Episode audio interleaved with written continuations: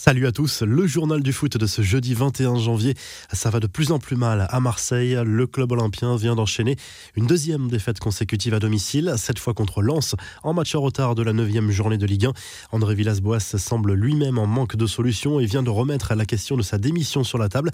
Si le président Hérault lui demande de partir, il s'est dit toujours à disposition de la direction si celle-ci estime qu'il est responsable de cette situation.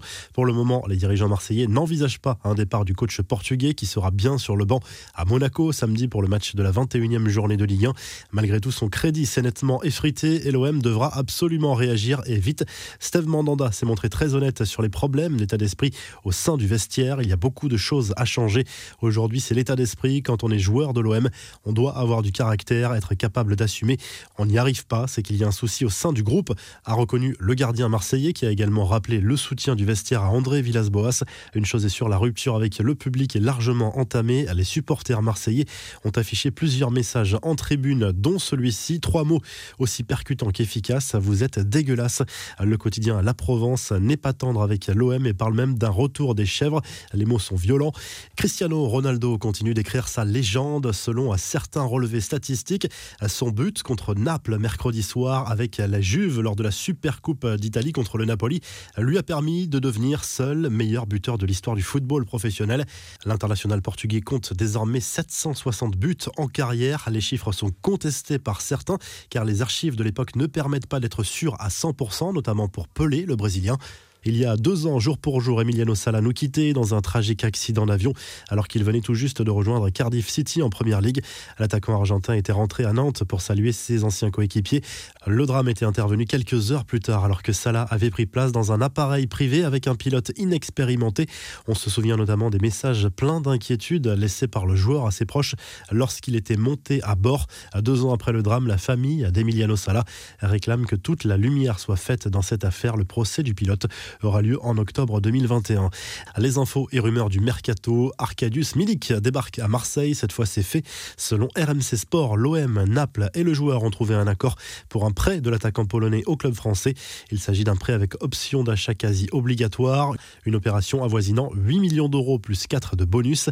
Il fallait s'y attendre. Le Barça a répliqué au PSG et en particulier à Leonardo qui a reconnu qu'un joueur comme Messi ne pouvait qu'intéresser le club parisien. La réponse est venue de Ronald Koeman en conférence de presse. Si vous me demandez si je m'intéresse à Neymar et Mbappé, je réponds oui. Je ne sais pas ce qui pourrait se passer dans le futur et je ne peux pas parler d'eux, mais je veux juste essayer d'avoir la meilleure équipe possible à lâcher le coach Blaugrana. En Angleterre, c'est l'avenir de Frank Lampard qui fait parler. L'ombre de Thomas Tuchel plane au-dessus de Stanford Bridge, selon la presse britannique, qui explique que le coach des Blues a encore quelques matchs seulement pour redresser la barre. Prochaine rencontre dimanche en Cup contre Luton Town, avant de défier Wolverhampton, Burnley et Tottenham en Première Ligue.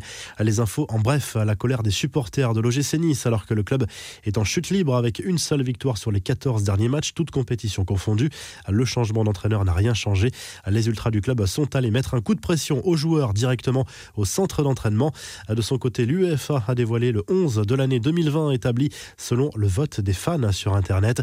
Le Bayern est à l'honneur forcément avec Manuel Neuer, Alfonso Davies, Joshua Kimmich, Thiago Alcantara aujourd'hui à Liverpool et Robert Lewandowski Neymar figure également dans cette équipe type. Enfin, un peu de légèreté pour finir avec le témoignage de la compagne de Marco Verratti qui a raconté aux Parisiens la réaction de son homme lorsqu'elle lui a annoncé qu'elle allait participer à l'émission Les Marseillais en tant que bouqueuse des candidats de la prochaine saison. Tu veux vraiment faire une émission sur les Marseillais? Tu sais quand même que je suis un joueur de Paris, aurait alors répondu Verratti à sa compagne? Cela ne m'était pas venu à l'esprit que ça puisse poser problème, a expliqué à celle qui a fait carrière dans le mannequinat. La revue de presse, l'ensemble de la presse espagnole revient sur l'humiliation subie par le Real Madrid en Coupe du Roi. Mercredi soir, le club merengue s'est fait sortir par Alcoyano, club de 3 division. Le tout après prolongation et alors que le Real Madrid évolue en supériorité numérique, la cible principale est toute trouvée. Zinedine Zidane, très critiqué au lendemain de cette déroute et dont la possible éviction revient sur la table.